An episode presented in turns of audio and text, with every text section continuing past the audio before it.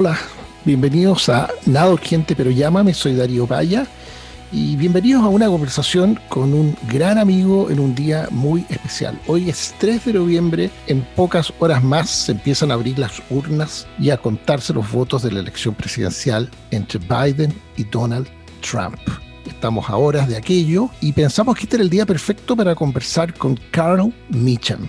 Carl, ustedes no lo sospecharán por el nombre, es chileno, hijo de chilena, hijo de un papá americano. Su vida ha transcurrido entre Estados Unidos y Chile. Estudió en el Colegio Menor de Salas, mano derecha del presidente de la Comisión de Relaciones Exteriores del Senado americano, Richard Lugar, en capacidad a la cual le tocó trabajar codo a codo con Biden, con Joe Biden, en la época en que Biden y Lugar cortaban el queque en esa comisión. En fin, un hombre que conoce a la perfección, desde adentro, la política americana política americana que vivió casi toda su vida como republicano, pero ya no lo es. Hoy es un ex republicano, no vota por Donald Trump, vota por Joe Biden y por eso sentí que era sumamente interesante poder conversar con él hoy, a pocas horas de la elección, para saber cuál es su visión de lo que va a pasar, cuál es la explicación que él tiene para este giro en su opción política personal y para conversar de lo que este minuto significa en la historia de Estados Unidos. Y entre medio, para rememorar muchas cosas de su vida, que es nuestra vida, porque él tiene un chileno dentro, como todos nosotros. Los dejo con esta gran conversación con mi amigo Carl Mitchum.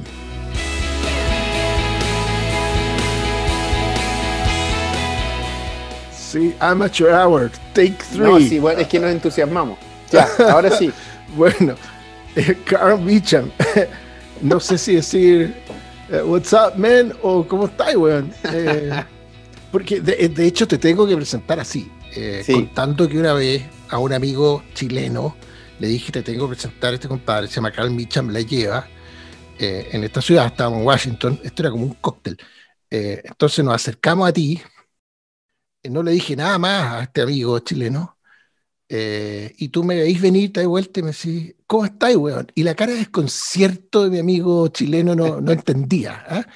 Eh, entonces hubo que explicarle a él y explícanos a nosotros por qué no hablaste así en chileno, porque no es lo que la gente espera de Carl Mitchell. ¿ah? Claro, sí. Para mí, eh, es, yo, ha sido algo muy común para mí tener esa experiencia. ¿ah?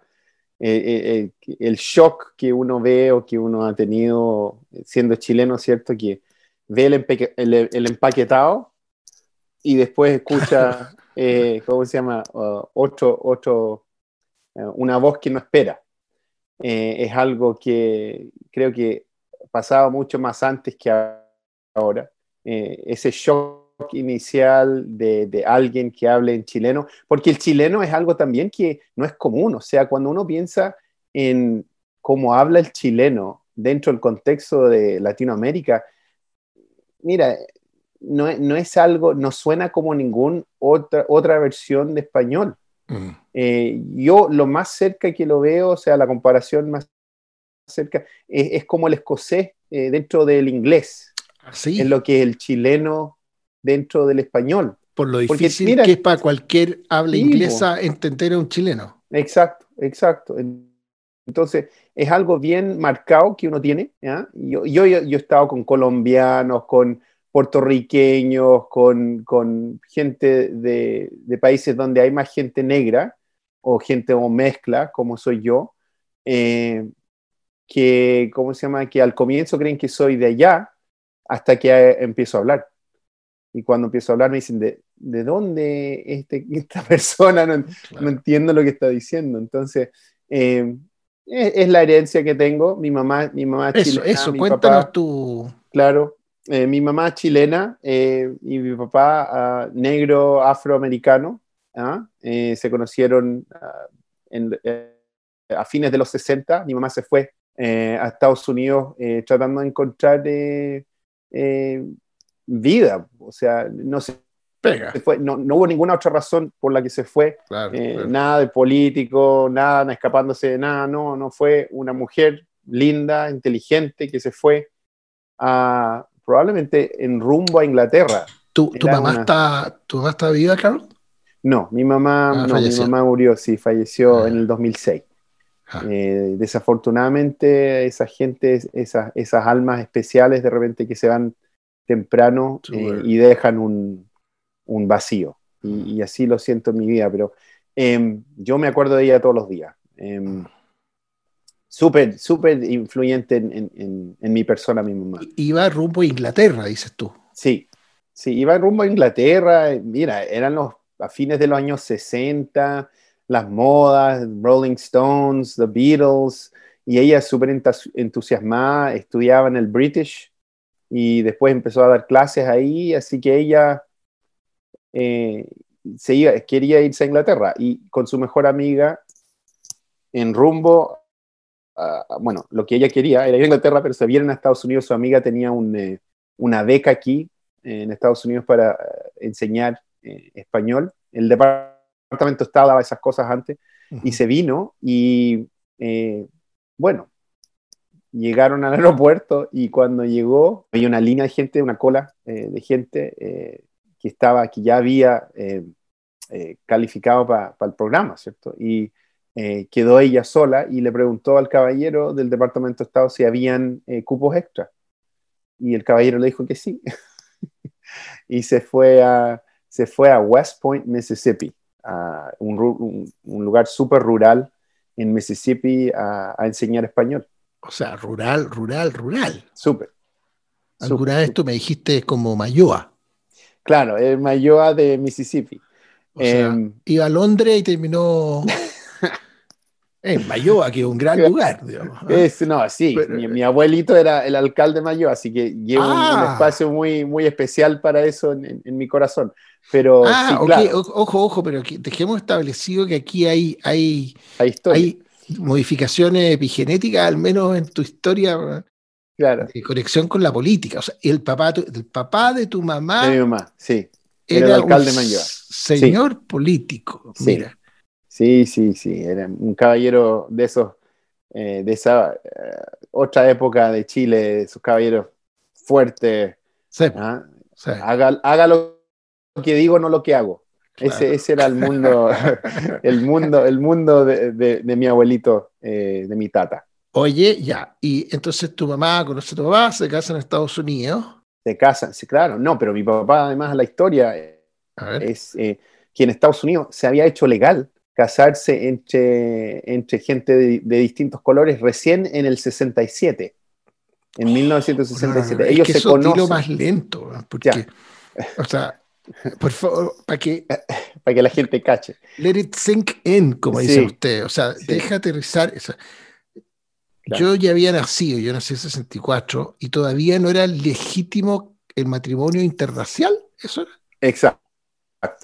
No era, no era legal el matrimonio interracial en, Estados Unidos hasta ese año. E, el, caso es Loving versus State of Virginia. Eh, era una, una, pareja de apellido Loving, eh, que enjuició al, al estado de, de, Virginia. Que no los dejaba casarse. no les reconocía el matrimonio en el fondo. Sí, era una mujer negra y un hombre blanco, se enamoraron, se casaron y el Estado no, no ¿cómo se llama? Eh, they wouldn't recognize. No claro, no reconocía el matrimonio. No reconocía el matrimonio y ellos, ellos lo, lo, lo, enjuiciaron al Estado y ese caso fue al, a la Corte Suprema y ganaron. Y eso fue el 67. Pero cuando esas cosas ocurren, todos los estados tienen que también... Eh, su legislación. Exacto. Y habían inclusive, aunque era la ley de la, del, del, país, como decimos acá, the law of the land, ¿ah? habían algunos estados que no lo habían ratificado todavía. Y eso en el 60, o sea, que e, eso lo que empieza es un proceso del 67 para adelante de estados que tienen que ratificar. Eh, que tienen que, acomodarse en el fondo. Exacto. Claro. Entonces mis, mis papás se conocen en el 68. ¿ah? en West Point, Mississippi, y, se vienen a Nueva York a casarse porque era ilegal en Mississippi. Qué impresionante, ya. Sí. Así que esa es la mezcla de donde ¿y tú, fruto del amor, nace qué año? yo, yo nací en el 71. ¿Y llegaste a Chile cuándo? Llegué a Chile, mira, habíamos venido siempre a Chile desde el 74 ya. para adelante. Todos los veranos, o sea, mi, mi, mamá y, su mamá, eh, mi, mi, abuelita vino aquí a Estados Unidos a cuidarme a mí cuando chico.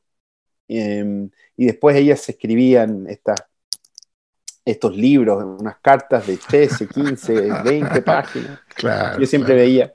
Em, y bueno, íbamos todos los veranos a Chile desde el 74 y nos fuimos, nos mudamos a vivir a Chile en el 80. Ok.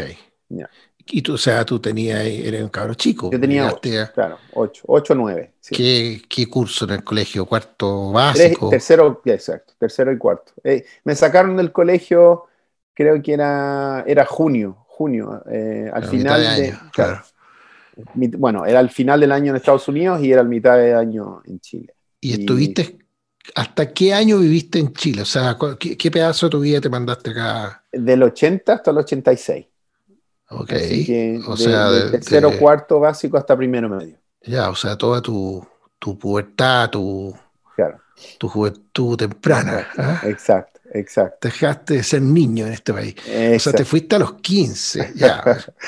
y, y estudiaste, estabas viviendo en Santiago. Viviendo en Santiago, estudiando en el Manuel de Sala, que era, fue un colegio, mira, a mí me gustó mucho el Manuel de Sala. Eh, Rival, ¿ah? Colegio rival. ah, ¿cuál es el tuyo? Yo estudié en la media, bueno, octavo y la media, en un colegio de la Gran Avenida que se llama León Prado, ¿Ya? que el gran deporte en ese colegio era el hockey sobre, sobre el hockey en Patines. ruedas, patines. Sí, sí, sí, Eh, y el Manuel de Sala era rival, po. sí. Y eran, sí, claro, eran buenos, habían, tenía varios compañeros que jugaban y, y creo que tenían como la práctica el- para, el, para el, ¿cómo se llama? Para la selección nacional. Había No, algo una ahí. época, es una época que, que Chile volaba alto, o sea, el Sí. mundial de, de, de patín hockey se hizo en Chile, ¿no? Era, Sí, había, había onda, pero bueno, pero bueno. exacto. Ma- sí. Manuel de Sala. Manuel de Sala, exacto, exacto. Y ahí aprendí bastante de lo que, además de, eh, de aprender las cosas normales de colegio, ahí sí que era, o sea, era el piso para aprender ser chileno. o sea, todas las cosas que uno, sí, que uno tiene sí. profundas. Yo, yo, bueno, yo me imagino que todo eso calza con. eh, me- me- me- voy a hacer eh, psicología barata aquí, pero en el fondo eh, tu familia fue siempre internacional, por así decirlo. Desde, Sí. desde chico tuviste esta visión que no tiene todo el mundo, eh, ni en Estados Unidos ni en Chile. Eh, hoy día es mucho más fácil, pero en esa época no, de que el, el planeta no se acaba en la frontera propia, Claro, que todo el planeta no habla tu idioma, que todo el planeta no tiene tu cultura. eh, y en tu caso, además, conectado con un país eh, convulsionado políticamente, por decirlo en términos clínicos, exacto. eh, con cuestiones trágicas pasando, eh, es como que nos llama mucho la atención que hayas terminado eh, involucrado en política y dedicado a las relaciones exteriores. ¿no? Es como que No, cal- sí. calza así. De todas maneras, lo que yo, eh, bueno, mudarme de Nueva York a Chile en, en, en, el 80 fue un cambio radical, porque está entrando en Chile también, como estaba diciendo tú, convulsionado. Eh, eh, eh, habían cosas ocurriendo que yo no entendía. O sea, yo, yo mis papás sí que entendían, mi papá estaba haciendo eh, su doctorado y el tema era la relación entre el gobierno, eh, la dictadura, el gobierno militar chileno y eh, la Iglesia Católica. Entonces me llevaba a mí... Un, un temita. Ajá. Claro, y me llevaba a mí a ver, eh, hacer las entrevistas, si la gente no hablaba bien en inglés, yo servía de traductor y yo no, yo no tenía idea del contexto al comienzo y él grababa, entonces cuando él llegaba a momentos donde eh, faltaba algo por entender y que era por, por, idioma, yo traducía. Me decía, oye, why don't you ask him this? Because, you know, I don't know if he understands. Y yo hacía la pregunta y él anotaba y, y grababa. Eh, pero esa fue mi introducción al, al tema. O sea, el, eh, entrar a la política, entrar a relaciones exteriores, se lo debo, se lo debo a Chile bo, y esa experiencia. Y, a Chile, y, pues, weón. Total. Se lo a Chile, sí, pues, bueno, eh, pero es eso, fue, fue eso. Yo ya no me acuerdo cuándo nos conocimos, Carl, pero eh, obviamente... Cuando tú eres embajador en la, a la OEA. Yo creo que nos conocíamos de antes, fíjate. Quizá. Pero no sé si mucho antes. juntos en él. Sí, ahí sin lugar a duda, ahí, claro, y, y, desde entonces te, te, cuento como amigo, ¿ah? porque para mí al menos fue muy clave contar con tu opinión, tu consejo, y tú, tú conocías ese, ese pueblo. Sí, sí. Eh, y yo, no obstante que llevaba 30 años de mi vida yendo no sé, varias veces al año, eh, es muy distinta la, la, realidad. Eh, pero, pero además, y esto es la, clave, pues yo, yo, al presentarte dije que, que, consideraba que hablar contigo era como eh, poder hablar con alguien que es como encarna un montón de las cosas que han pasado en Estados Unidos en los últimos 10 años. yo te conocí como republicano, te conocí como como alguien trabajando para un senador republicano, eh, un senador que tiene una historia que tuvo, falleció, entiendo, el senador Lugar, ¿no? Sí. tenía, es parte, es protagonista de un episodio que dice mucho de lo que fue el Tea Party Movement. Eh, podemos repasar ese episodio. Em, y, y, y, bueno, ¿y cómo llegamos a Trump? ¿Cómo diablos termina siendo electo Trump?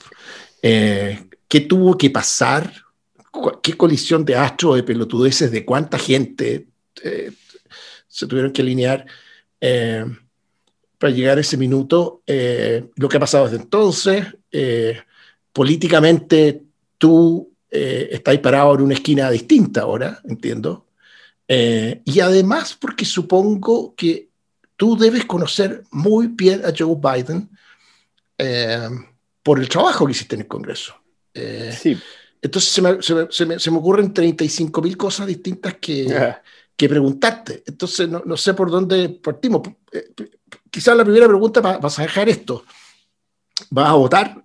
¿Y por qué vas a votar eh, el próximo martes? El martes de la Esto lo estamos grabando el sábado 24 de octubre, ¿eh? para poner contexto a esto.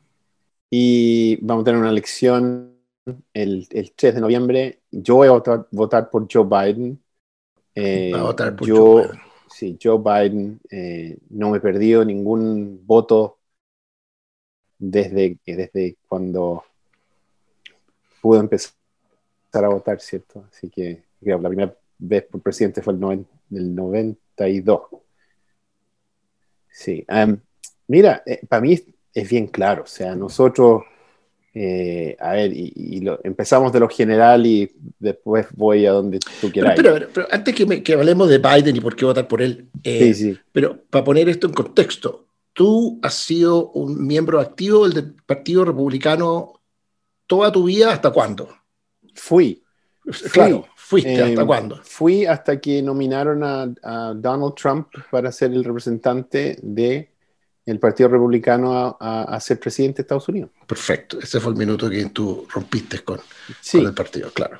Sí, y, mira, lo rico de esta conversación es que siempre esas lecciones que uno tiene de haber vivido en Chile se asoman, siempre se asoman. Y, yo no puedo, como un, como un batido de un milkshake, no puedo separar mi vida de Chile y mi vida acá. Y las experiencias y los aprendizajes que uno tiene en un mundo, cuando tú nunca crees que van a ser aplicables al otro, lo son. Lo son. A ver, ¿cómo aquí en este caso? Y viceversa. ¿Ok? En este caso, eh, yo veía en la retórica que usaba eh, Don Trump y en la personalidad, personalidad que él estaba construyendo como candidato. Yo veía cosas que, que, habíamos visto en Chile, que habíamos visto en otras partes en cuanto al liderazgo, la demo, demagoguery, demagogia, la demagogia. demagogia, el populismo, se veían todas esas, esos rasgos en este caballero. Un caballero que también salía, que era no, no tradicional, no político, ¿cierto? Eh, que venía de afuera, un outsider, y que yo veía la gente en Estados Unidos porque está apestada del establishment, está apestada de lo institucional, un poco como lo que uno ve en Chile también ahora. sí, eh, entonces yo veía, mira, va a ser muy, muy, muy atractivo, pero lo que viene con eso, o puede ser algo súper interesante, o puede ser un desastre total. Y por las teclas que estaba pegando con el tema migratorio, con las teclas que estaba pegando con el tema nacionalista, yo dije, esto tiene más cara de, de irse por lo más feo, los temas que venían con, eh, ¿cómo se llama? Imperio de la Ley. Uh, el récord que tenía este caballero, personal, privado, sobre eh, siempre empujar, eh, aquí se dice pushing the limit en su vida. Imagínate usar eso en, en política y en, gobernar. O sea, yo, ahí yo siempre ha caminado por la cornisa y, ha avanzado a costa de abogados y juicios y demandas. y, y, bullying, mucho, mucho bullying. ¿Cómo se llama un, promotor de... Hay un promotor de boxeo muy famoso. Eh, sí. Eh, no, no Don King, no, este, es un abogado, ¿cómo se llama?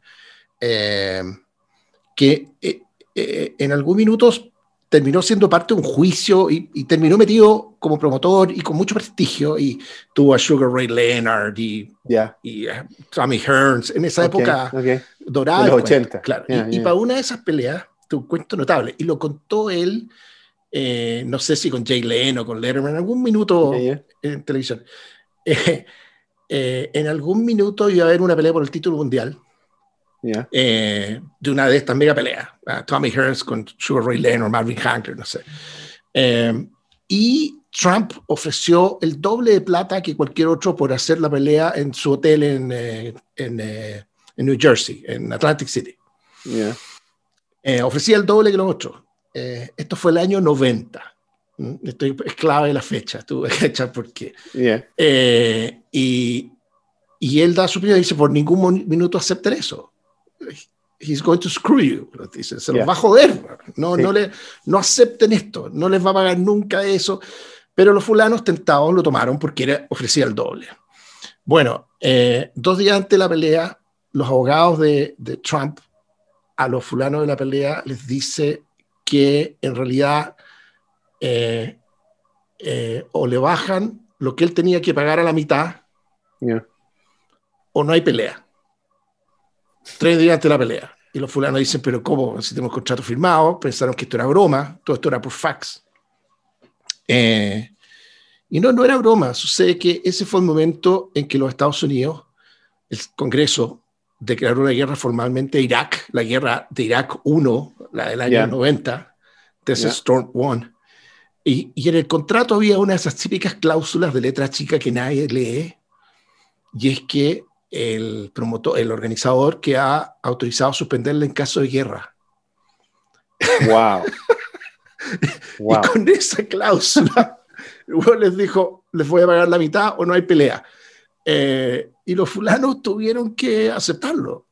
el abogado que le advirtió, he's going to screw you, tenía razón. Ese cuento entre, entre divertido y trágico, eh, o sea, más divertido que trágico, te grafía un poco el estilo del, del, del personaje, ¿no? Claro, y, la mentira, que recurre a la mentira para todo, o sea, lo estamos viendo en, los debates, pero es, algo que... ¿Es la mentira o la mentira con la exageración? Es que es la son las dos cosas. Porque que, los políticos mientan o caminen por la cornisa entre la verdad y... Eh, eh, eh, pero Darío, a ver, a ver, a ver. Tú que también has estado en vía política, yo he conocido muy pocos políticos que realmente son malos. O sea, gente mala. ¿Ok? Gente que miente, que roba. Existen. Yo no he conocido, la mayoría de las experiencias que yo he tenido han sido dos. Gente decente. claro, la, gente, que es decente, que quiere hacer lo correcto, ¿cierto? Y que son, eh, ¿cómo se llama?, de la masa crítica, que no figuran mucho, que, pero que le siguen dando, ¿ya? O la élite de los políticos, que son muy pocos, ¿cierto? Que son algo increíble, ¿cierto? Lugar, que tenía unos momentos donde cambió la política eh, internacional de Estados Unidos y le dijo no a Ronald Reagan en un veto en cuanto a las relaciones con, Sudáfrica, por ejemplo. Gran cosa, ya. Eh, gente que hizo cosas fenomenales, ¿cierto? En general son ese poquito que hace la cosa increíble, pero la mayoría de estos políticos son gente de todos los días tratando de hacer lo correcto, que no dan el discurso perfecto. Y con, y con sus pequeñeces, debilidades, y, claro, claro. son gente buena en general, ¿cierto? Y después tenía esta gente que yo creo que le da la, peor fama al grupo entero, que son este mundo de mentiras, de corrupción, de robo, que... Y, sociópatas también, tenemos varios nosotros activos en la política chilena. A mí lo que me llama, te lo decía yo, sí, porque a mí lo que más me llama la atención de, Trump eh, no es la mentira, sin perjuicio que, que, es un dato lo que tú estás diciendo, es la, la exageración entre eh, bufonesca e infantil, no sé cómo calificarla, ¿cachai? Que dices cosas que, que todo el mundo sabe que está mintiendo exagerando. Eh, eh, y le da lo mismo, es, olímpico, ¿no? Sí. En ese sentido, como no visto, como que rompe todos los esquemas, ¿no? Sí, pero, por ejemplo, tuvimos una, una entrevista ayer con 60 Minutes. Eh, no ayer, fue creo, no, iba, va a salir en el aire este domingo. ¿Quiénes somos, cuando dices tuvimos? ¿Quiénes son nosotros? Ayer salió en la tele, estuvimos aquí en Estados Unidos. Eh, ah, Donald Trump hizo un tweet ayer eh, o el día antes sobre su programa eh, en 60 Minutes, que va a salir este domingo. Así, hoy día, ¿qué día es? ¿El 24? Claro, así que mañana 25. Así que quizás por el, la grabación esta va a ser en el pasado. Pero él la sacó y sacó su versión no editada y una de las preguntas, y él dice, ah. este es un ejemplo del fake news en acción, básicamente. O sea, él hizo pública la entrevista antes que la de... Antes que la tele, antes que CBS saliera con la... Y dice, este es un ejemplo de fake news. Y ves a una, ¿cómo se llama? Eh, una periodista de mucho tiempo, Leslie Stahl. Sí, por mucho tiempo. Excelente. Y ella le hace una pregunta y lo, lo, yo creo lo que le cayó mal a él es que ella lo ridiculizó con uno de esos temas que estábamos diciendo. Le pregunta, ¿y cuál va a ser tu, tu objetivo para el próximo eh, term, ¿ah? ciclo? Y él dice, yo he tenido la mejor economía que jamás Estados Unidos ha visto. Jamás Estados Unidos ha visto una mejor economía que la mía. Y ella le dice, tú no crees eso, ¿cierto? Tú no, tú no crees lo que estáis diciendo. Ah, Le dice. Y él dice, no, no, sí, yo lo creo. Come on, Donald. exacto, y lo empieza a ridiculizar. Entonces, lo que estás diciendo tú de cosas que son obviamente equivocadas, que este caballero dice de nuevo y de nuevo y de nuevo. Y si tú le, le pegas un, un, empujón, él dice que tú eres o fake news o lo estás tratando de una manera irrespetuosa. Claro. Y se lleva en eso. Sí. Entonces, eh, hemos visto ese tipo de políticos. Sí. Ah, eh, lo que tú me describes de la Leslie Stoll eh, me hace acordar, no me acuerdo cómo se llama la periodista, una mujer de, yo creo que de Atlantic, que siguió a Trump en su primera campaña y como medio en tono de advertencia a todo el mundo que no creía posible que Trump pudiese ganar. Ella dijo, eh, que el gran problema que tenía el establishment es que se tomaba, eh, no se tomaba en serio a Trump, sino que se lo tomaban literalmente. En inglés suena mejor que en español. Es they don't take him seriously, they take him literally. ¿Ah? Se lo toman literalmente, por tanto, todo lo que es mentira, todo lo que es exageración, dicen nuestro. Pero que la gente que lo escuchaba did not take him literally, no se lo tomaba literalmente, but took him seriously. Pero se lo tomaban en serio. En el fondo, sabían que estaba mintiendo, exagerando, etcétera, etcétera, pero le creían que esa era su agenda. Eh, y, y, como detestaban al establishment, al final lo iban a, apoyar. Eh, y yo, yo creo que eso es una descripción bastante aguda de, de cómo fue electo para desconcierto todo el mundo. Yo te confieso que yo hasta las 11 de la noche de la elección de hace cuatro años seguía convencido de que Hillary iba a ganar. Sí. Eh, no, no, no veía cómo. Em, pero bueno, no fui el único sorprendido, parece. sí, y, te diría también que, que la mayoría de la gente estuvo sorprendida. Y yo creo que es un. Tiene mucho que ver con vivir en un bubble. El bubble de, de Washington es uno, el bubble del establishment es otro. Em, que para nosotros Hillary Clinton era obvio, era obvio. ¿ah?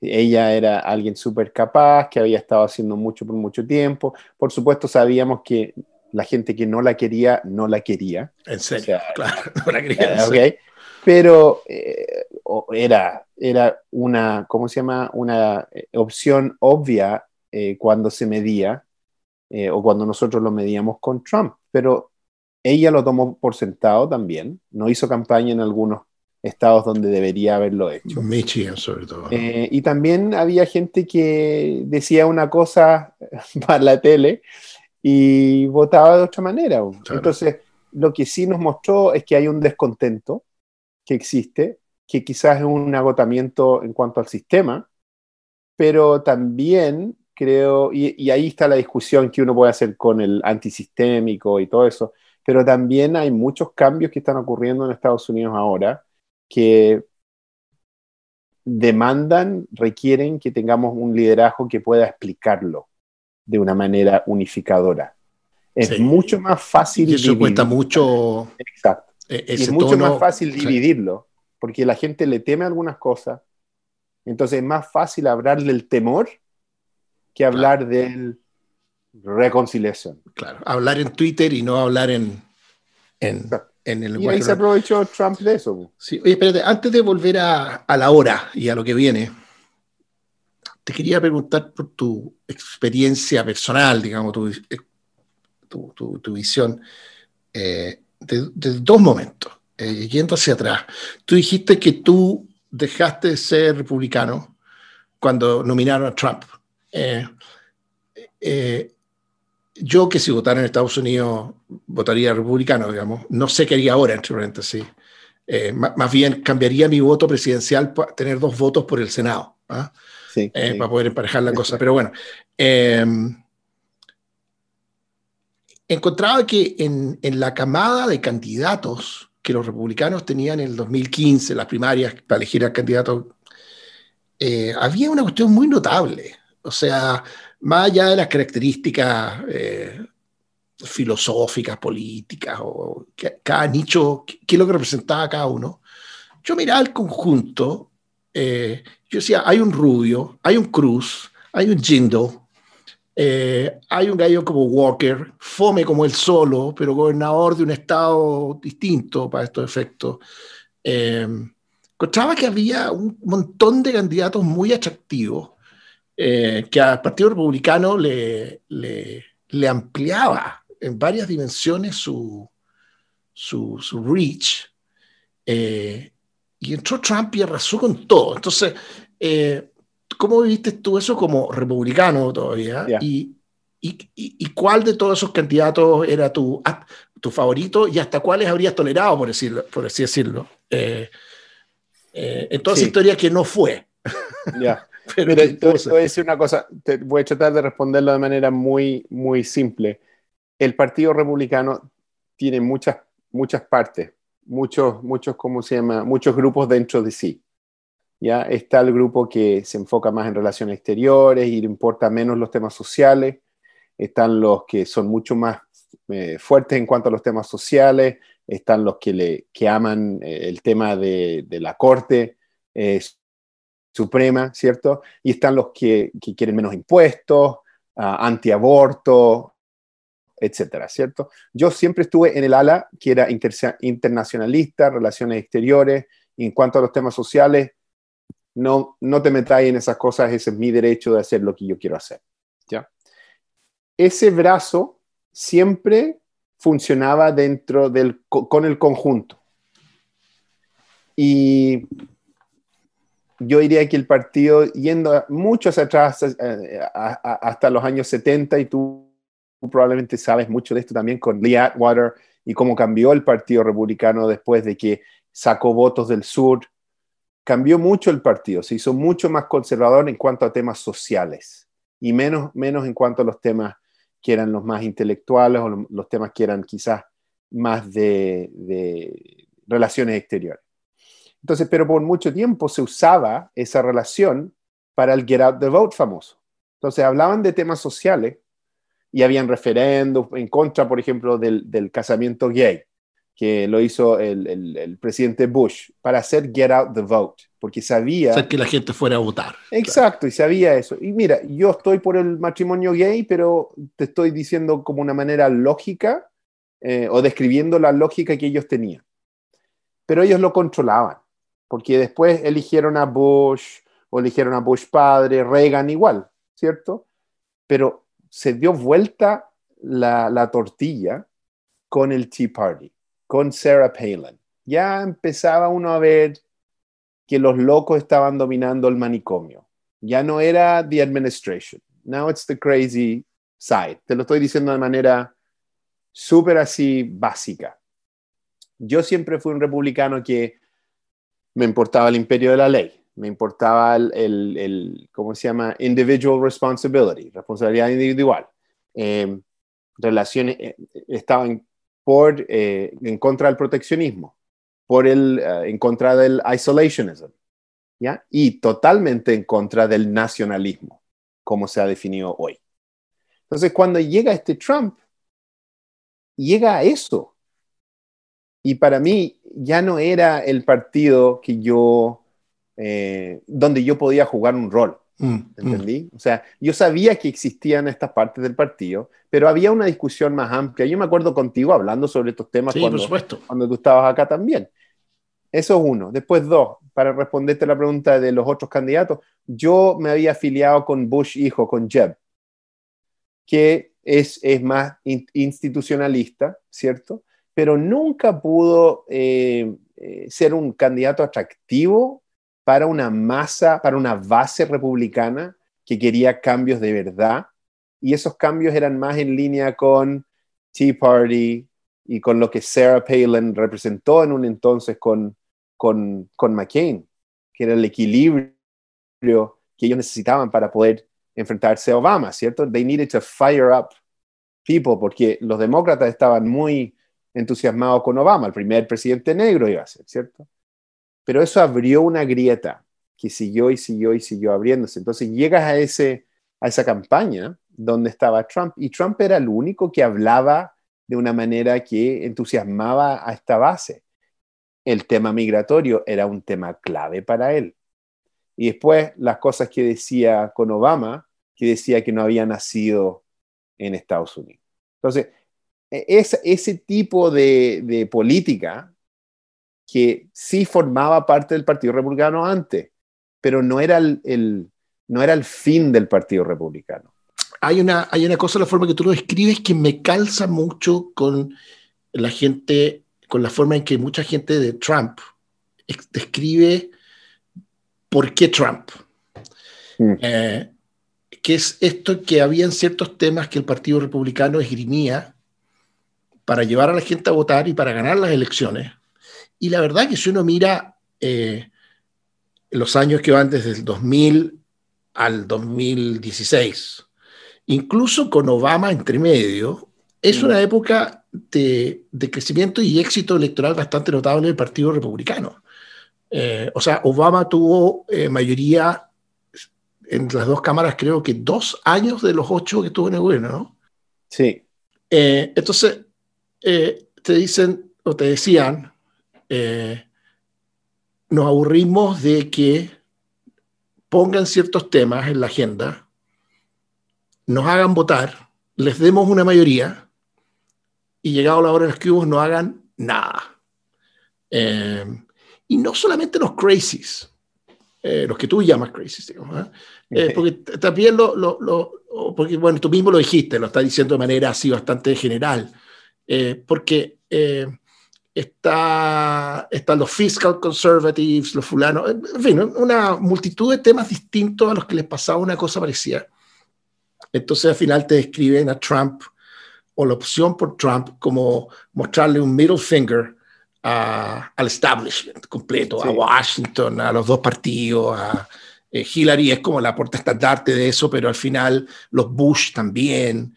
Y, o sea, como que hay una, una frustración arrastrada mm. que, que, se manifiesta en un exabrupto al final.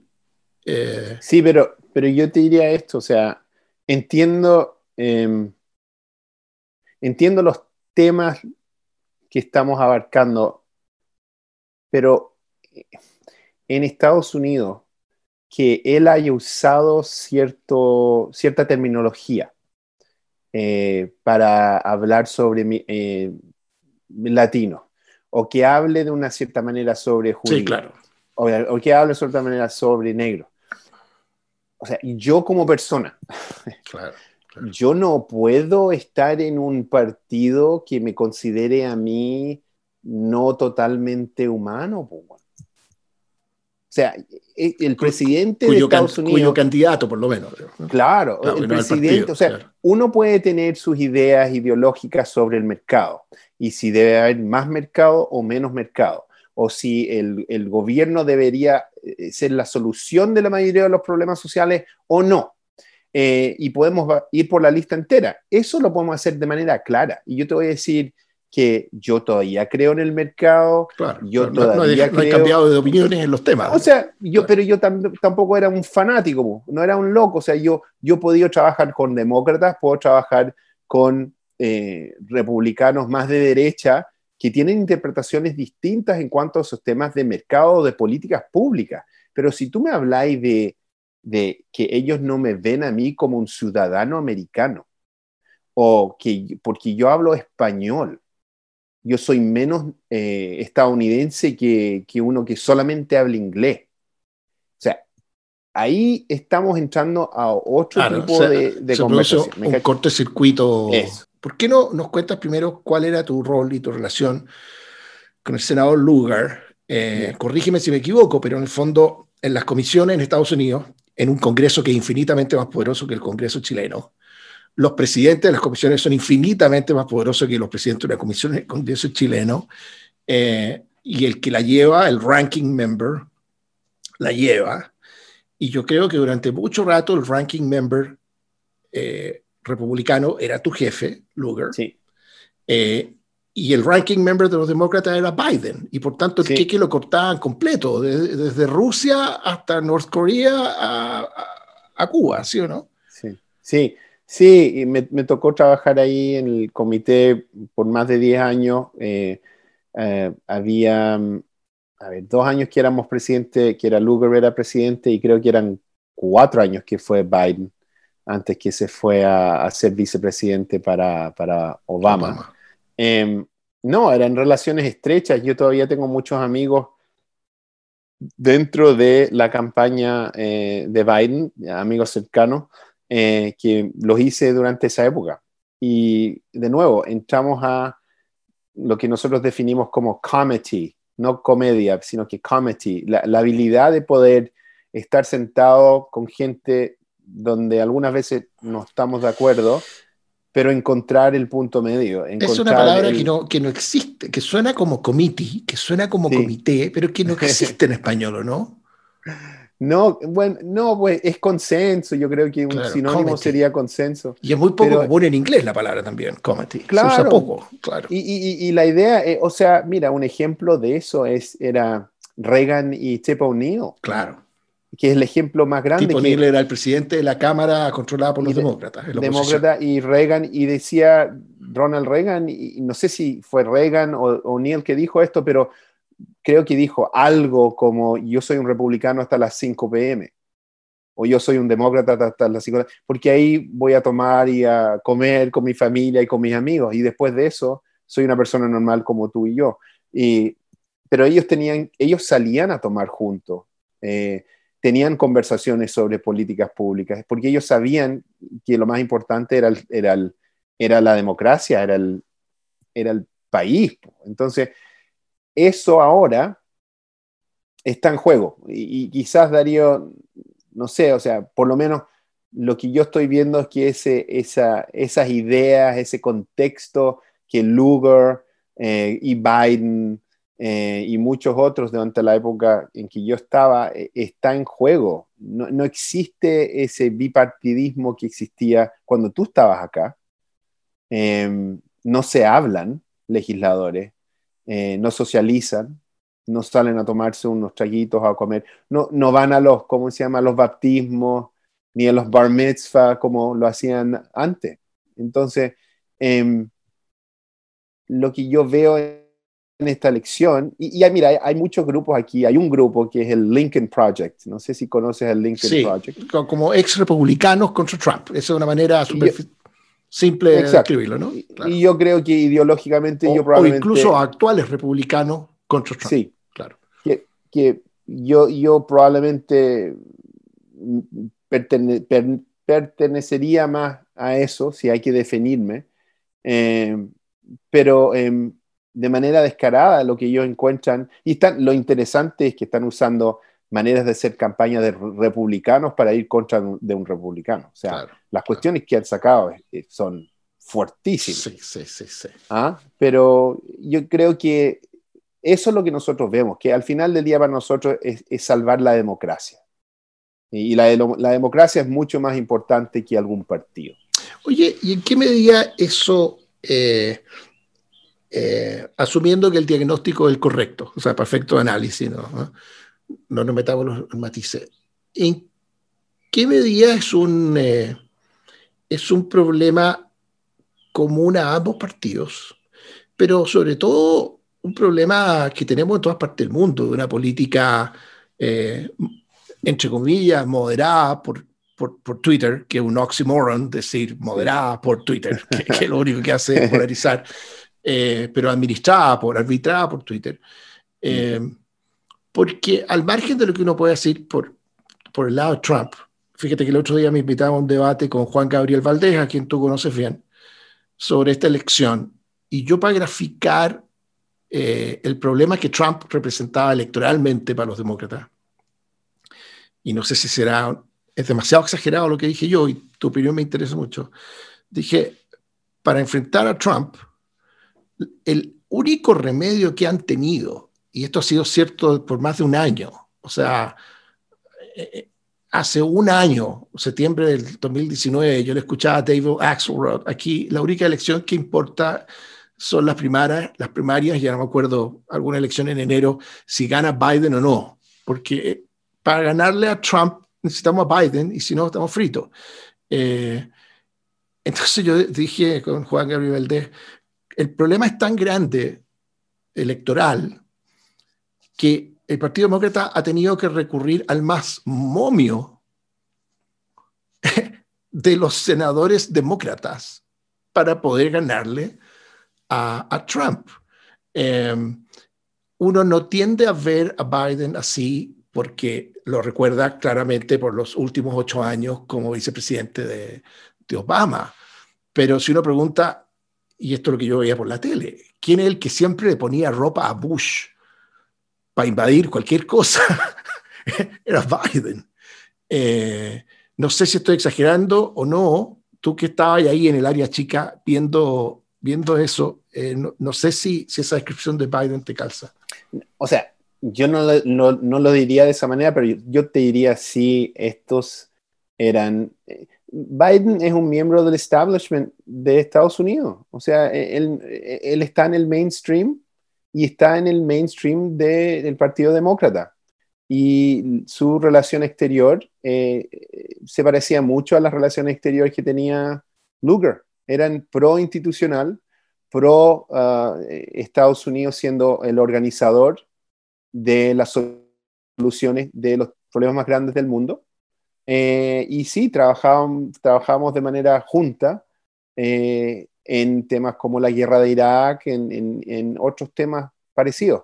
Entonces, cuando tú dices momio, recibe el mismo tipo, no, pero recibe el mismo tipo, tipo de crítica por eh, el Partido Demócrata aquí. O sea, no es algo nuevo, eh, pero sin embargo yo creo que el, único candidato que podría haber hecho que Never Trumpers, independientes, eh, demócratas de centro, progresistas y demócratas socialistas pudiesen apoyarlo, es Biden. Yo creo que es el candidato perfecto para este momento. Y mucha gente dice, no, pero Carl debería haber, o Harris debería haber sido la candidata, o, Bernie eh, le pega mucho más fuerte. No, no, ninguna de esos candidatos podría haber eh, agarrado un, pedazo grande del, del electorado como lo, hizo él. Em, creo que es, un ejemplo muy claro de, la importancia que tiene la moderación, probablemente, eh, y, que nos olvidamos con esta, con esta época de Trump. Oye, tema completamente distinto. Y antes de, dejarte volver a tu, a tu familia, eh, la última vez que estuvimos juntos físicamente, tú estabas trabajando para una compañía que de la noche a la mañana se, se transformó eh, en, parte de la vida de gran parte del mundo, digamos, y de la experiencia diaria. Eh, y te quería preguntar algunas cosas que a lo mejor no son obvias para, para todos nosotros de lo que significa eh, ser parte de una compañía que crece a ese ritmo, que de la noche a la mañana pasa de no existir a, ser una empresa galáctica. Yo sé que hoy día tu plan de dominación y conquista mundial sigue avanzando y está en, otras cosas hoy. Eh, pero ¿qué, qué, qué nos podéis contar de tu paso por Uber? Que además que tú tenías ahí un rol en Uber eh, regional, me refiero respecto de varios países. Eh, justo en la época además que Uber está explotando, porque hoy día ya es como un dato. Pero 2000, ¿qué año fue? ¿2015? ¿Qué año sí, 2015 hasta el 17. O sea, 2015 era la explosión misma de Uber. Eh, yo creo que tú entraste, saliste de Uber, se multiplicó por varios decenas de miles la gente que trabajaba en Uber. Exacto. Eh, ¿Qué tal fue eso? fue una experiencia súper buena de aprendizaje, te diría. Acuérdate que la mayoría de mi vida profesional fue en, en ¿cómo se llama?, en el sector público, en el gobierno. Entonces, cuando terminé en, el comité y terminé en el, ¿cómo se llama?, en el, CSIS, en el Center, of Strategic and International Studies, un think tank, donde dirigí el programa que tenía que ver con Latinoamérica. Em, quería hacer algo distinto, ¿cierto? Entonces me fui a eso, em, eh, a, liderar Uber en cuatro mercados, Chile, Argentina, eh, Uruguay y Paraguay. Em, mira, un, tremendo proceso de aprendizaje, era algo súper interesante esta cosa de, de poder hacerle pum al tu teléfono y que apareciera un auto eh, y la movilidad eh, era algo que lo encontré, o sea, a mí me, me fascinaba. Pero ir del sector público al sector privado es, es, de nuevo, es algo, es un aprendizaje. ¿Por qué? Por la, la, la, velocidad con que pasan las cosas. El ritmo, el ritmo en que las cosas ocurren es distinta, eh, la política es muy distinta a la vida del sector privado em, y en cuanto a lo que uno tiene que ¿cómo se llama? Mostrar. Eh, los, eh, los deliverables famosos son, son, eh, no son retóricos. En la política tanto lo que hacemos es, muy retórico. Mamaderas líquidas, digamos. exacto. Que no son puestas a prueba sino hasta dos o cuatro años más. En cambio aquí el fin de mes, el fin de mes nomás. Exacto. Y, y, y, eso fue algo muy bueno que aprendí, que que, si vuelvo a la, a la, política va a ser rico poder traer esas lecciones, ¿cierto? Pero uno aprende todo eso. Y ese ritmo. Sí, y uno aprende todo eso en un tiempo muy reducido. Eh, aprender más sobre la tecnología de movilidad fue excelente. Eh, hacerlo en Chile y tener todos los actores que yo, mira, esto era súper interesante. A mí me conocían como el asesor del Comité de Relaciones Exteriores cuando iba al Congreso chileno cuando me reunía con un senador. Claro. entonces yo llego representando a Uber y ellos me quieren hablar de política americana. de Venezuela, o de Venezuela. Exacto. Entonces había siempre, y era muy divertido porque llegó el jefe de Uber para toda la región y fuimos a algunas reuniones y toda esta gente estaba fascinada conmigo y quería hablar conmigo sobre estas cosas, entonces yo le tuve que explicar, pero porque son súper tecnológicas la gente y que no, no conocían bien el mundo político. Y yo venía del mundo político. Pero mira, adoptar o adaptar esas cosas políticas a, estas tecnologías nuevas fue algo que me gustó mucho hacer. Sí, sí. Ah, Oye, pero sí. Dale. No, no, te diría que la, el, el the pace, em, el ritmo, era demasiado. Era demasiado. Yo te diría, yo diría que un año, un año y un par de meses que estuve, yo me sentí como que eh, estaba trabajando ahí por cinco años.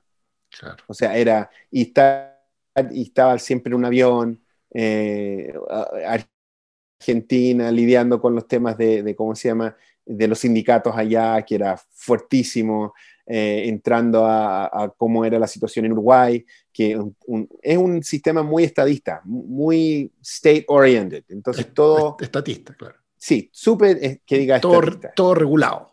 Entonces tenéis que poder hablar bien con los representantes dentro de ese contexto. O sea, imagínate entrar con un servicio como Uber, que no, donde, bueno, habían temas de regulatorios muy fuertes dentro de ese, sistema estatista, ¿cierto? Y después también entrar al mismo proceso en un lugar como Paraguay, donde realmente el Estado no existe tanto.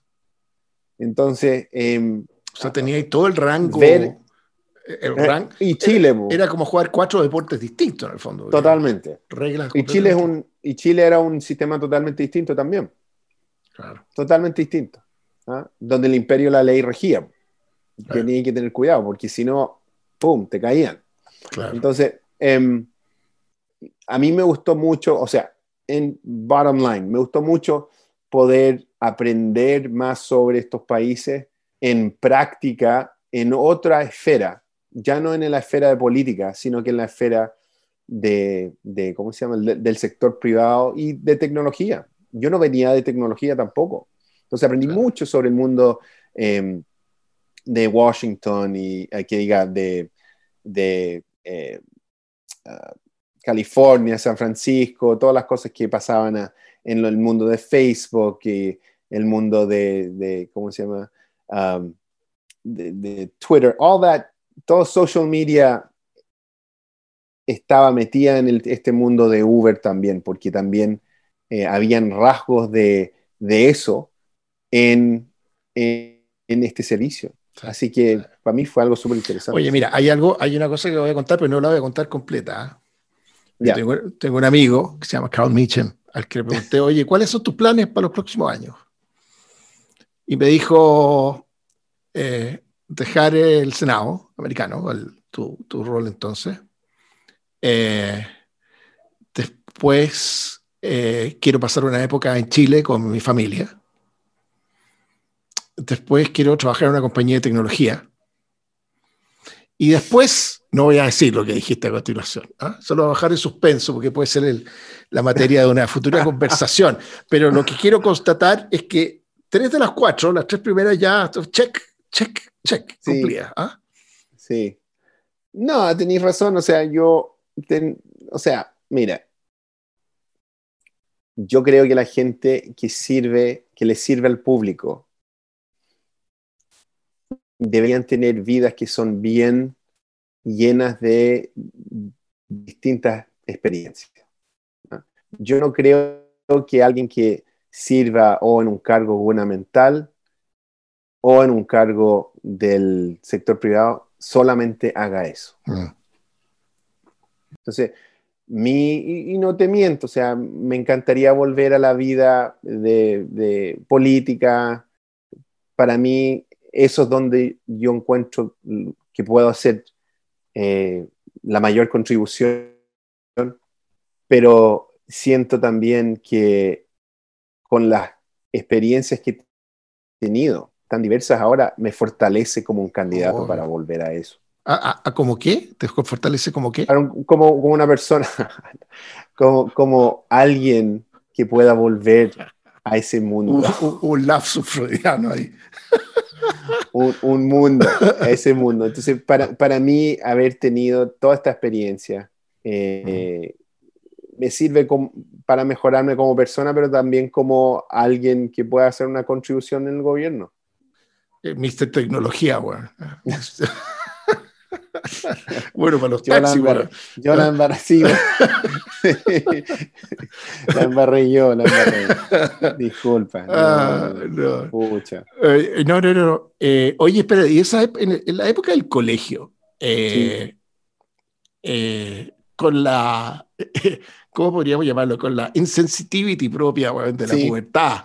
Tenéis que tener harto cuento con tus compañeros de colegio. Claro, tú ah, llegaste mucho más chico, entonces ya erais parte del escenario, estaban completamente habituados. Sí, pero, Darío, eh, mira, a ver, tú sabes cómo es crecer en Chile. Tú sabes toda la cuestión. Tú sabes los jueguitos, eh, la botellita, eh, la pieza oscura, todas las cuestiones que hacíamos cuando chicos. Te voy a decir una cosa. Y aquí quizás donde yo tuve alguna experiencia de rechazo. Cuando era chico, o cuando éramos chicos, no había un entendimiento sofisticado o inclusivo de la belleza. ¿Ok?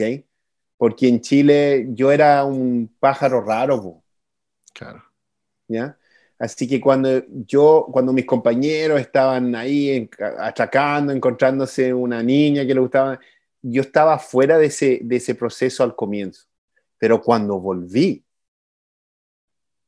después de, no sé, cuando tenía 22, 23 años. Claro, al revés. Era otro, era otro planeta. Claro, vendía todos los boletos. ¿ah? Claro, entonces, entonces eso era algo que yo, pero ¿sabéis qué, Darío? Te diría, yo, mi mamá fue excelente y súper sabia en no encontrarle una explicación que tuviera con raza. ¿Cachai? Y yo creo que lo estaba haciendo para protegerme. Que no te quedarais pegado en ese mindset. Claro, que no me quedara, exacto, que no me quedara pegado en esa. ¿ah? Ahora, yo te digo, como viejo, cuarentón, ah, tiene que haber sido el cabro nuevo quien no se parecía al, a lo que las niñas creían que era lindo en esa época. ¿ah? Porque también, como dijiste tú, hay un clasismo chileno, hay un prejuicio chileno, pero cuando volví, te digo que nada que ver, era como que la gente se tenía que ajustar un poco y maduramos y evolucionamos y, estábamos todos bien. Pero eso era algo que, fue fuerte, yo creo, y sin, sin explicación. Como alguien que creció con Colino, hay un episodio del podcast eh, con Axel Piquet. Ya. Que habla, el, este, eh, Axel, un periodista chileno, que tiene varios libros sobre la historia de Colo Colo. Ya. Eh, y con él hablamos de dos de sus libros en ese podcast. Uno que se llama Leyenda y una sola, que es la historia de Colo Colo 73. Okay. Uno de los dos, tres grandes equipos de fútbol que ha tenido Chile en su historia. ¿ah? Eh, jugó la final de la Libertadores, se la robaron. Yo que soy de la U, soy el primero en, decirte que se la robaron. ¿ah? Sí, eh, pero además de toda la, la coyuntura política del año 73, el rollo de muchos jugadores de Colo Colo con Allende, cómo Allende trataba de usar eh, la popularidad de Colo Colo eh, y toda esa relación que hay entre fútbol y política. Pero diez días después del golpe, a Chile le tocaba jugar con la Unión Soviética en Moscú un oh, partido de la eliminatoria para el Mundial de Alemania, que era el año siguiente. Y ese partido fue otra cuestión mítica. Y él tiene otro libro que se llama El Partido de los Valientes eh, pero todo el contexto de Guerra Fría y todo lo que pasó, al punto que la Unión Soviética no vino a jugar a Santiago. Chile ah, empató en Rusia y Unión Soviética no quiso venir a Chile a jugar. Eh, y por eso quedó eliminada Unión Soviética y Chile fue al Mundial. Eh, pero bueno, como insigne colocolino, te va a gustar escuchar esa, Es porque además repasamos la historia de Colo Colo de ahí para adelante, incluida su Copa Libertadores y qué sé yo. Así que fue una conversa bastante delirante rato, eh, como esta, de mucho más de dos horas. Así que yo sí. yo, yo, era fan del, del Colo por, por, por, el Cóndor Roja. Yo jugaba al arco y era. Ah, bueno, hasta que él, bueno, se hizo su propia. El Maracaná. yo, yo, fíjate, hasta antes de esta generación, eh, porque ya no lo puedo decir, porque primero son ahí abuelito diciéndolo, ah. eh, y porque pasa a ser discutible. Pero yo decía que Roberto Rojas era el mejor futbolista chileno que yo había visto. Ya. Eh, yo vi jugar al final a Elías Figueroa, pero no. Además que a Elías Figueroa casi nadie lo vio jugar, porque jugaba, jugó desde los 17 años fuera de Chile y, y, no había tele y qué sé yo. Lo vimos para el Mundial, ¿no? Allí el era un monstruo, pero. Eh, pero de esa época, 80, 90, eh, a, Roberto Rojas yo le vi hacer cosas extraterrestres. Que, era increíble. Que, te resultaban inexplicables humanamente. ¿ah? Sí, era increíble y las se llevaba de una manera muy, muy especial. Era, las manos como que las tenía, como que las manos eran más grandes de, lo común. ¿Te eh, acordáis tú una tajada de él en Lima? partido de selección, en que hay una pelota que queda picando. Y la desvía. A mitad de entre la línea de gol y la línea del área chica. O sea, te estoy hablando un metro y medio, no sé qué distancia hay ahí. Eh, él está en el suelo, un peruano le pega un puntete para meter la pelota al arco, y en una millonésima de segundo saca un brazo, sí, sí, me acuerdo, saca la mano, y, pero es imposible, desafía las leyes de la física que haya atajado esa pelota de Roberto Rojas. La desvía, sí me acuerdo de esa, me acuerdo. sí, impresionante. Ah. Y también, y desafortunadamente también me acuerdo del, del penal de Caselli contra Austria. Contra Austria en España. Ah, yo tengo un cuento de tu ciudad con eso. ¿Ya? Eh, yo, ese fue justamente el año que estaba en el colegio en Estados Unidos. Mm. Y el día de ese partido, yo vivía cerca de Baltimore. Ya. Eh, y el día de ese partido, justamente mi familia gringa me llevó a conocer Washington. Entonces yo me había conseguido el número de la Embajada de Chile. Ya. Y a la hora del partido empecé a llamar por teléfono a la embajada, para que, imagínate, obviamente tenía que usar teléfonos públicos, y andaba con un montón de moneditas para que me dijeran el, partido. O sea, yo no podía decirle a mi familia que no, que no fuéramos a Washington porque jugaba a Chile, porque estaba fregado. Las veces que fui a Washington en todo ese año, eh, para conocerlo. Eh, entonces llamaba y llamaba, y como a la tercera, cuarta llamada, eh, y me contestaba siempre la misma señora. Se manda la siguiente perlita.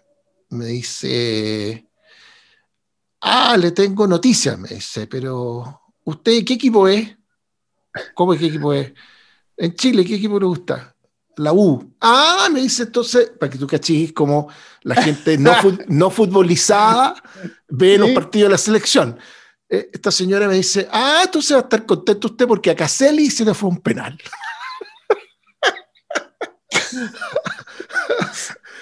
oh, eso fue eh, terrible. Lo vimos en la sala de clase. Yo estaba en, yo estaba en quinto básico en el manual de sala. y, y, todos, todo, toda la clase mirando en una de estas televisiones chicas en la sala. Y todos mirando y, y se van a penales y nosotros pensando, ah, qué rico, aquí Chile va a ganar, va a ganar, vamos a ganar, vamos a ganar. Y empiezan los penales y llega, a ese punto y se lo pierde. Y era tan callado lo que pasó en, en España que no lo, no lo creíamos. O sea, claro que no, no creíamos que se, se, lo haya perdido, que fue un problema técnico o algo. y todos nos miramos, ¿qué pasó? ¿Qué pasó? Era, ay, y tú sabes, televisión en blanco y negro, así, de esa época. Sí, no, yo lo vi en colores. Ah, eh, el tercer partido, el partido con Alemania, no, eh, no, con, había un país árabe con el que jugamos. ¿Quién era el tercero grupo? Teníamos Alemania. Nos jugaron Algeria, ¿no? Pero Algeria. Algeria, claro. Nos, tocó con Austria, Alemania, que un par de defensas chilenos todavía están tratando de encontrar a Litvarsky, que lo Vigorra, creo que era ese día que no. Vigorra, ese tremendo. Debe ser Colo Colo también, ¿no era? No, Vigorra, era la U. ¿Cuál, ¿Quién era el alto? Era alto. Vigorra era bastante alto. Quintano jugaba en ese equipo también. No, esto estoy hablando de Valenzuela. Sí, en uno alto. Que, sí, maceteado, que, que Santibáñez decía que era el mejor central del mundo y no, no fue muy bien. Eh, Pero el tercer partido, eh, ese con Algeria, eh, lo vi eh, en Ocean City, en un trailer park. y lo vi en colores. No recuerdo que tenía acá. Es más, y para que tú caches lo que es el deporte chileno, esa cosa que teníamos antes de que siempre pasaba algo dramático, nunca se va a olvidar, es ese mismo día que me entero, esto había pasado varios días antes, que un chileno, yo creo que ese fue Villablanca, algún boxeador chileno, había ganado el título de boxeo mundial por primera vez, porque siempre Martín Vargas siempre perdió final, y Godfrey Stevens en los 60, bueno, qué sé yo. Eh, y yo me entero que había ganado, un gallo de Milipilla, yo creo que era Benedicto Villablanca, pero puedo estar confundiendo boxeador. Eh, y le comento esto a mi papá gringo, emocionadísimo, eh, eh, de que Chile siempre pasa algo y el Tani Loay salía a ganar a no sé cuántito y lo pisó el, árbitro. Y que en la Olimpiada del 28, Alberto, no, no era Alberto Plaza, ¿cuánto apellido Plaza? Que iba a ganar la maratón y se equivocó de camino y llegó segundo. Siempre pasaba algo y por fin un chileno ganaba. Ay, campeón mundial. Sports Center media hora después y anuncian que la Asociación Mundial de Boxeo le quitó el título a este boxeador chileno por no sé qué cuestión reglamentaria. Yo nunca vi la pelea, como te digo, todo esto para mí fueron las dos noticias nomás. Eh, revirtió el fallo el árbitro, no sé qué pasó, pero el título de un chileno, el título mundial, me, duró, de un Sports Center al otro, así al como, otro, como una hora y media. Eh, y eso fue esa misma, esa misma fecha. Pero bueno, estamos a una semana, así que de hecho te quiero dejar hecho una invitación. El, el, martes vamos a estar haciendo un programa en vivo de La Urgente Pero Llámame. Así que si te puedo pegar una llamadita corta para que nos comentís lo que está pasando cuando estén los estados decisivos por decidirse, ojalá esa noche, porque hay gente que dice que el conteo va a terminar varios días después. Eh, te podemos pegar una llamada, ¿no? Ya, ya, te puedo dar just in time opinión. Eso, eso. Eh, mientras los canales anuncian el triunfo irreversible de Biden, y después dicen, eh, en realidad vamos a tener que dejar pendiente el resultado de Florida. Pero esto puede ser más que eso, o sea, está lo de Florida, porque te acordáis tú del 2000. Pensilvania, es otro que está súper reñido. Eh, Michigan también está súper reñido, Wisconsin y Ohio. Eh, esos son los que están en el, tapete y también está eh, Arizona. Arizona, yo creo ya. No, yo, yo tengo la impresión que, que va a ser un clean sweep a favor de Biden. Puede ser, y hay mucha gente que ha dicho eso últimamente, pero por ejemplo, hoy había, porque hay mucho early voting ahora. Eh, mucha gente está llegando y una entrevista que escuché, em, creo que fue en, eh, Georgia, eh, fue más, bueno, equilibrado, que, que la gente estaba diciendo, ah, esto significa mucho para Biden, que en general cuando más gente viene a votar, los demócratas ganan. Y hubo una reacción de la gente que estaba escuchando la entrevista en, en el público y dijeron, no, no, no, no, no, no, no, pero también está yendo mucha gente a hacer early voting del lado de Trump. Ah. Entonces, hay algunos estados donde yo creo que, yo no le creo a ninguna de las encuestas, Darío. Yo estoy, después del 2016, no. La única encuesta que, vale es la del 3 de noviembre. Es la del voto. el 3 de noviembre. Entonces, Oye, ya, entonces te, te llamamos el 3 de noviembre para para ver qué pasó. Eh, millón de gracias por, tu tiempo en esta conversación en, dos capítulos. Excelente. Pero resultó simpática. Ya, compadre. Ya, compadre. Un abrazo, que estés bien. Chao. Chao. Gracias amigos por haber compartido esa conversación. Un nuevo capítulo de Nada Urgente, pero llámame cada lunes en la noche. La música de Nada Urgente pero Llámame es It's Possible de Dan Philipson. Un abrazo a todos. Chao.